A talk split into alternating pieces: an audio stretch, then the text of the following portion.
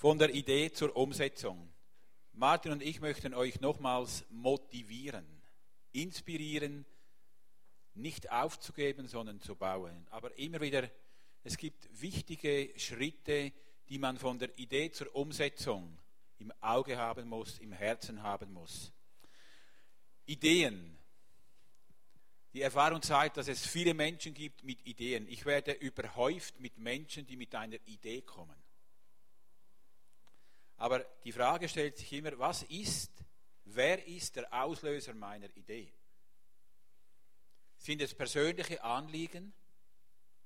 Etwas, das ich auf dem Herzen habe?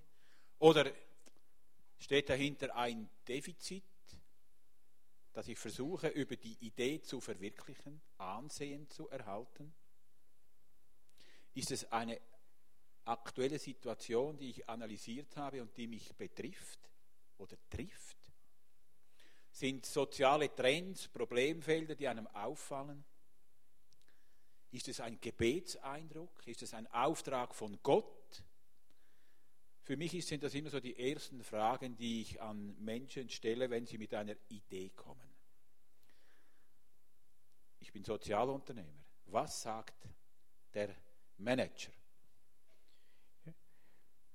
Selbst bin ich öfters mal mit so Projekten konfrontiert, meistens auf recht äh, einfache Art und Weise, indem wir angefragt werden, ob wir bereit seien, irgendetwas zu unterstützen oder zu sponsern.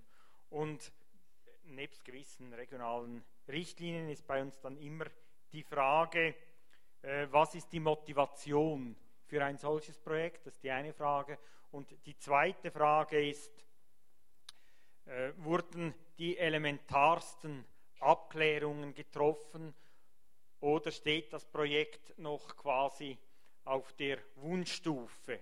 Ich begegne dadurch auch immer vielen Leuten, die haben ein so großes Herz, wirklich riesengroß, aber die haben wenig Kompetenzen, wenig, meistens in der Regel schon gar keine Erfahrung, um irgendetwas umzusetzen. Die haben auch keine, und jetzt werde ich so ökonomisch, die haben auch keine Marktabklärung gemacht.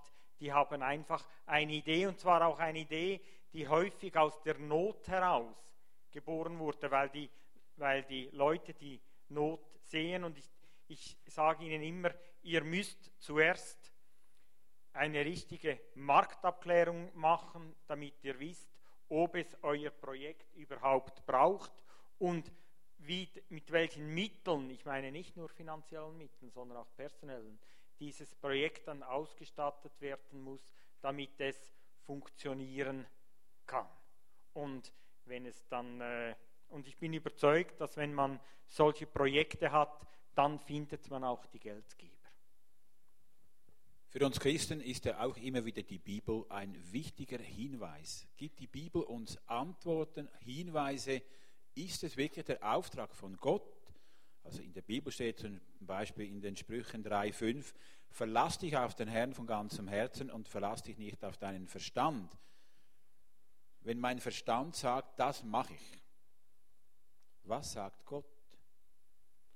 Oder wenn steht im Johannes 15,6, nicht ihr habt mich erwählt, sondern ich euch, damit ihr euch auf den Weg macht und Frucht bringt, die bleibt. Die bleibt. Also entscheidend ist, ist das, was ich tun möchte, Auftrag von Gott oder ist es von mir? Ich betrachte jetzt schon einen Moment eine stillende Mutter unter uns. Sind wir so an der Brust des Vaters?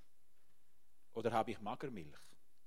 Oder ist es wirklich Milch Gottes?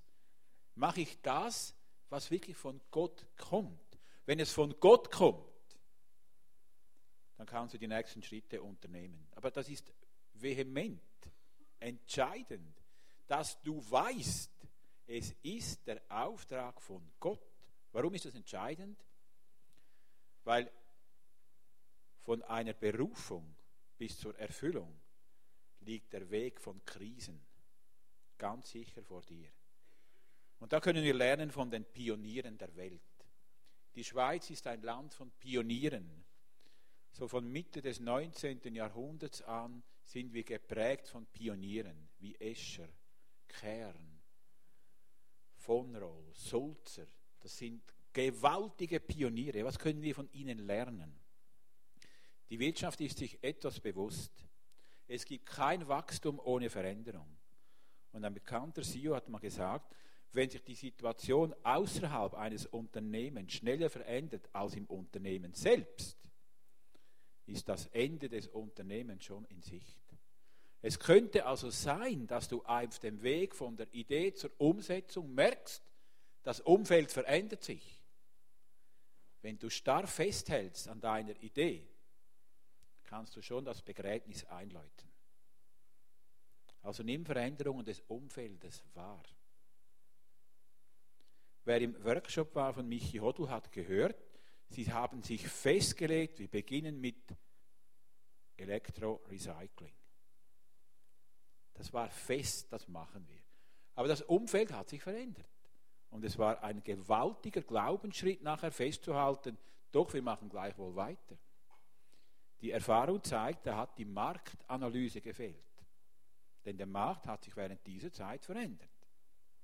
Wie erleben das Unternehmer? Wie hält man beharrlich am Ziel fest und ist trotzdem flexibel? Ich denke, es ist diese kontinuierliche Marktbeobachtung und das rechtzeitige darauf reagieren. Wissen Sie, wenn ich so einen Satz sage, meine ich ihn sehr ernst, aber ich weiß es auch, dass es Theorie ist.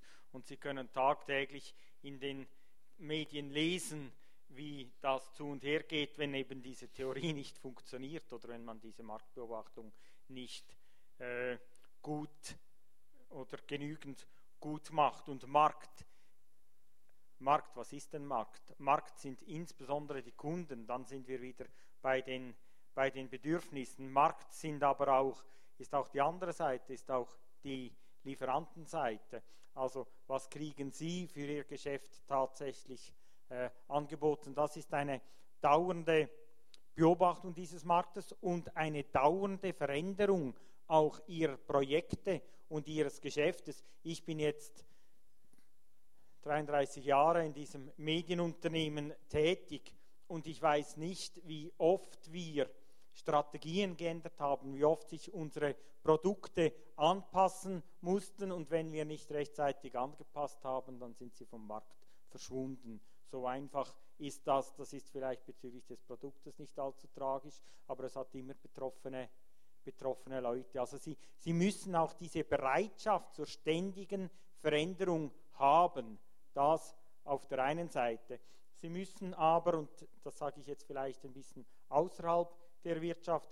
Sie müssen aber auch die Bereitschaft haben, mit ihrem Projekt, mit ihrer Idee durchzubeißen. Diese Idee vielleicht, müssen Sie vielleicht anpassen, aber am Grundprinzip festzuhalten, sich leiten zu lassen und sich auch nicht irritieren zu lassen, äh, damit Sie oder dass, dass Sie dann wegkommen von diesem Projekt und in der Arbeit, in der Sie sind kann Ihnen ein ganz, nur ein ganz, ganz kleines Beispiel äh, erzählen. Ich bin ja, ich bin Christ, das ist äh, bekannt, auch im Unternehmen, obschon ich dort nie als Wanderprediger fungiert habe, aber das wissen alle Leute, habe auch ganz tolle, tolle Feedbacks. Und ich habe nie aus meinem Bekanntenkreis außerhalb der Christen irgendeinen Vorwurf erhalten, warum ich in diesem äh, quasi gottlosen Medienunternehmen, das so fürchterliche Zeitungen wie der Blick zum Beispiel herausgibt, warum ich da tätig bin. Und ich kann Ihnen sagen hier, und ich sage es auch gerne, ich habe mir diese Frage auch immer gestellt und äh, habe sie mir mehrmals gestellt und stelle sie mir auch jetzt immer und bin auch bereit, da Änderungen zu vorzunehmen, sofern er es will, aber er will einfach bis heute, zumindest bis heute Morgen hat er, hat er noch nie gewollt und ich weiß, dann darf ich auch nicht, darum, sonst kommt es nicht gut heraus. Und, aber ich bekomme häufig gelegentlich Angriffe aus dem, ich sage jetzt das despektierlich, frommen Lager. Und wenn die mir dann sagen, aber Martin, du bist doch Christ, wie kannst du an einem solchen Ort arbeiten, äh, dann habe ich damit noch nicht so Mühe, das sind so gerade Angriffe, äh, die kommen auch aus dem, irgendwie aus dem Herzen heraus. Da kann man darüber diskutieren und kann die Leute darauf aufmerksam machen, dass wir insgesamt in einer gefallenen Welt leben, dass äh, das Paradies, dass es zwar unsere Aufgabe ist, Gottes Reich hier auf Erden vorzubereiten, an diesem zu schaffen, aber es ist halt noch nicht eingetreten und von daher arbeitet jeder in äh, ir irgendwie halt in dieser gefallenen Welt und, und, äh, und das Evangelium lässt sich häufig nicht eins zu eins um, umsetzen.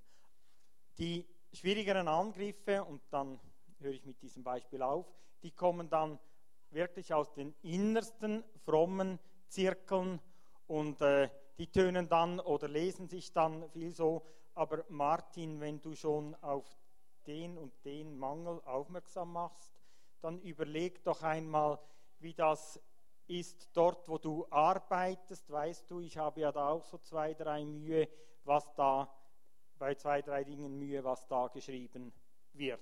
Das sind dann die Angriffe, mit denen man leben muss. Und warum erzähle ich Ihnen das? Weil ich Ihnen auch sehr empfehlen möchte bezüglich Ihrem Projekt, dass Sie wirklich drei, vier, zehn, zwanzig Personen um sich scharen, die mit ihnen für dieses Projekt beten, die mit ihnen einstehen und die vor allem ihnen und sie und, und auch gegenseitig immer wieder Mut machen. Wir sind in einer, wir leben in, in dieser Welt, wo das Despektierliche Vorrang hat, wo so viel Mut vertrieben wird. Das kommt nicht von oben, das kommt von unten. Darum umgeben Sie sich auch mit Leuten, die Ihnen Mut machen, die mit Ihnen zusammenbeten. Also wir haben gehört, Rückschläge, mit dem rechnen wir, aber Rückschläge sind immer der Antrieb, nicht aufzugeben. Das braucht es. Das ist der Motor, dass ich auf dem richtigen Weg bin. Du stehst immer vor einem Jordan oder einem Jericho. Das ist normal. Aber wichtig ist auch, du arbeitest mit Menschen zusammen. Du willst ein Team aufbauen. Und da ist mir persönlich der, das Fünf-Schritte-Leiterprogramm von Jesus Christus ist unbedingt umzusetzen. Das ist wegweisend. Die fünf Schritte, wie Jesus sein Team aufgebaut hat und auch verlassen hat. Das ist für mich heute wegweisend. Der erste Schritt für dich, du hast eine Vision. Ich habe heute Morgen erzählt, die Vision muss man hören. Und wenn man eine Vision erzählt, weckt man ein Bedürfnis und man hat ein Produkt. Und es folgen dir Menschen nach, die sind mit dir einverstanden, die sind begeistert. Der zweite Schritt, es muss Früchte geben. Wenn du etwas beginnst und es gibt keine Früchte, dann gehen sie wieder. Bei Jesus gab es Heilungen, Blinde sahen, Lahme konnten gehen, Tod wurden auferweckt. Früchte. Der dritte Schritt, und das musst du von Anfang an wissen, der dritte Schritt ist, Du baust Mitverantwortliche auf, ein mittleres Kader. Jesus suchte mal zwölf Apostel, zwölf Männer. Die waren im Inneren, in dem Kreis. Das war das mittlere Kader. Und du musst schon wissen, das größte Problem ist, dass es dort meistens aufhört. Dass oben der Chef ist oder der Pastor oder X wer und da ist das mittlere Kader und es gibt keine Möglichkeiten hinaufzukommen. Die Guten gehen und die Schlechten bleiben. Jesus hat einen weiteren Schritt gemacht. Er hat die Menschen, und das ist das, was Martin erzählt hat, die Menschen, die mit dir auf dem Weg sind, die das Herz mittragen, die vertrauenswürdig sind, die Kämpfe miterlebt haben und nicht weggezogen sind, die geblieben sind, die musst du noch eine Etappe höher nehmen. Aus diesen Zwölfen hat Jesus drei hier herausgenommen. Das waren seine drei Säulen. Und das ist dann in deinem Unternehmen, wenn es größer wird, die Geschäftsleitung. Aber von diesem Moment an beginnst du zu sterben. Denn nicht mehr du kannst allein entscheiden, sondern es sind andere mit. Und das sind die, denen du etwas weitergibst. Vom Beginn eines Unternehmens, einer Idee aufzubauen, bau Menschen auf, die das weiterführen können. die deine Vision weitertragen, sonst stirbt die Idee mit dir und niemand weiß, ob er morgen noch lebt. Und dann kommt der letzte Schritt. Da stand Jesus auf dem Ölberg und sagte, Jungs, tschüss, ich gehe nun in den Himmel, ihr baut die Gemeinde. Du bist bereit, alles abzugeben, zu übergeben, bleibst weiterhin visionär. Aber du hast die nächste Generation, die schon einen Stock höher baut. Warum sage ich dir das? Wenn das Projekt, das du bauen wirst, dein Leben ist, dein Schatz ist, dein Besitz ist, wirst du nie frei werden. Du bist ein Sklave deiner Idee, ein Sklave deines Angebotes, ein Sklave deines Werkes. Du musst frei sein, damit du anderen übergeben kannst. Sonst brauchst du dieses Werk, brauchst du diese Idee, brauchst du dieses Produkt für dich, damit du Anerkennung hast, damit du in den Medien stehst, damit du im Zentrum stehst. Das war nie die Botschaft von Jesus. Er ging ans Kreuz. Von der Idee zur Umsetzung heißt, ich bin immer bereit loszulassen. Wie Martin gesagt hat, er steht als ein Daniel oder ein Nehemia einem Konzern vor, so wie Daniel in einer absolut heidnischen Welt oder ein Josef in einer absolut satanischen Welt eine Aufgabe übernahm. Aber sie waren frei. Das ist ein entscheidender Faktor. Was würdest du da noch ergänzen? Ja, natürlich ist es in der Wirtschaft genau gleich. Sie brauchen auch in einem Unternehmen, ich spreche jetzt von einem Großunternehmen, brauchen Sie die Organisationen, Sie brauchen die Führungsleute, Sie brauchen eine Konzernleitung, Sie brauchen in den einzelnen Ländern Geschäftsleitungen und Abteilungsleitungen. Aber meine Erfahrung ist die, es sind immer einzelne Menschen, die die, die die Ideen vorantreiben, die sich aus der Masse heraus bewegen und sagen, kommt Freunde, das versuchen wir zu machen. Und genau auch das ist ihre Aufgabe, wenn sie einen Auftrag haben vor Gott, dann nicht verzagen, sondern Leute um sich scharen und dann, wenn man geprüft hat, ob das auch möglich ist, dann daran festhalten und vorwärts gehen. Und sie werden und sich nicht entmutigen lassen, trotz der vielen Rückschritte. Sie werden, und da spreche ich aus Erfahrung, sie werden wachsen, wenn sie zwei, dreimal äh, irgendwie den Fuß verdrehen und hinfallen. Und ich glaube, Michel war das, hat vorher auch noch von den Don'ts gesprochen bei seiner äh, Präsentation, also Dinge, die man nicht tun soll. Und da möchte ich Ihnen noch etwas aufs Herz legen, äh, was mir persönlich ganz wichtig ist, weil ich im Laufe der Jahre vielen solchen Projekten begegnet bin.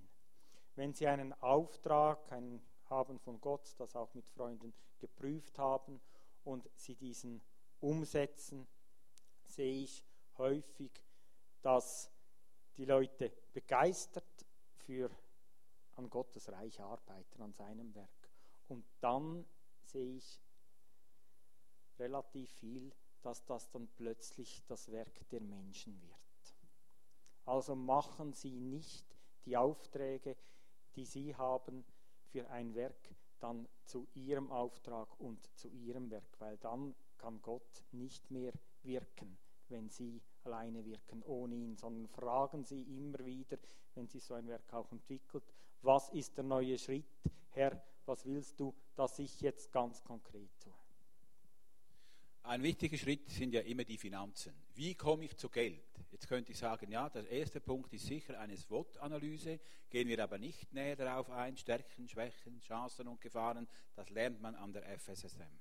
Aber, was braucht es? Es braucht ein Netzwerk.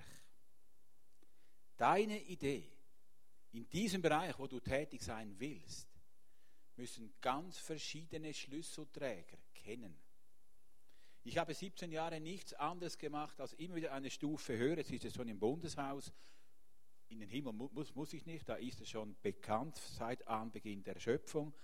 Aber wichtig ist, dass du ein Netzwerk aufbaust. Suche Menschen, in verschiedenen wirtschaftlichen, politischen Gremien, auch in der Kirchenlandschaft, die deine Idee mittragen, die du informieren kannst, die über dein Wissen begeistert sind und dir mithelfen. Denn Netzwerk ist etwas Entscheidendes. Jesus sagte seinen Jüngern, geht in die Städte und erzählt, die Zeit des Reiches Gottes hat nun begonnen. Also dort, wo du bist, erzählst du, die Zeit des Reiches Gottes hat nun begonnen. Mit deinem Pro Projekt, mit deiner Idee. Das müssen Menschen kennenlernen. Du weißt nicht, was das auslöst. Das Netzwerk, das verflechtet sich. Die erzählen das weiter. Da ist jemand da im Thurgau, der hat eine Idee und der hat angefangen. Und das breitet sich aus und das sind, Gott setzt dann überall seine Schlüsselpersonen in Gremien frei. Aber die müssen von deiner Idee, von deinem Projekt hören. Ein entscheidender Satz. Da brauchst du kein WEF, du musst nicht nach Davos. Gott hat es schon auf dieser Erde, aber es braucht deine Bereitschaft, das Netzwerk zu knüpfen. Grundsätzlich auf der, in der Wirtschaftsseite absolut dasselbe. Gibt vielleicht eine Ausnahme. Dann, wenn Sie genügend mächtig sind, wenn Sie Monopolist sind, dann brauchen Sie wenig Netzwerk, weil dann können Sie diktieren. Wenn Sie solche Projekte, wie sie heute beschrieben wurden, starten wollen, sind sie in der Regel nicht so mächtig, dass sie diktieren können. Also Sie brauchen äh, dieses Netzwerk. Normalerweise braucht man das in der Industrie auch. Und ich gebe Ihnen gerne noch eine Erfahrung, eine persönliche weiter. Ich habe öfters mal erlebt, dass Personen froh waren, dass sie irgendwo noch ein Netzwerk Werfeli hatten und ich habe dann auch erlebt, dass dieses Netzwerk umgekehrt nicht immer funktioniert hat. Lassen Sie sich davon nicht, nicht enttäuschen. Ausnahmen bestätigen die Regel. Ich kann Ihnen sagen, diese Netzwerke funktionieren. Ich möchte Ihnen zum Schluss noch den Wirkungskreis Gottes vorstellen. Den Wirkungskreis Gottes. Das beginnt immer mit Gebet. Beginnen Sie alles im Gebet. Prüfe alles im Gebet. Auch wenn du unterwegs bist mit dem Projekt. Es beginnt mit Gebet am Morgen. Mit deinem Team zusammen. Gott spricht in den Alltag hinein, nicht nur am Sonntag in die Kirche oder in deine private stille Zeit. Es beginnt mit Gebet. Erarbeite ein gutes Konzept mit Businessplan, ein gutes Netzwerk, ein gutes Team. Du wirst die Finanzen bekommen und das Ende des Netz, des Wirkungskreises Gottes ist wieder Gebet. Es beginnt mit Gebet und schließt immer mit Gebet ab. Warum? In dieser Haltung sind wir wirklich am Herzen Gottes. In dieser Haltung sind wir im Alltag, in der Arbeit. Mal kurz innehalten, Herr, was meinst du? Als ich gestern ins Bundeshaus ging, dachte ich, Herr, sprich du, rede du.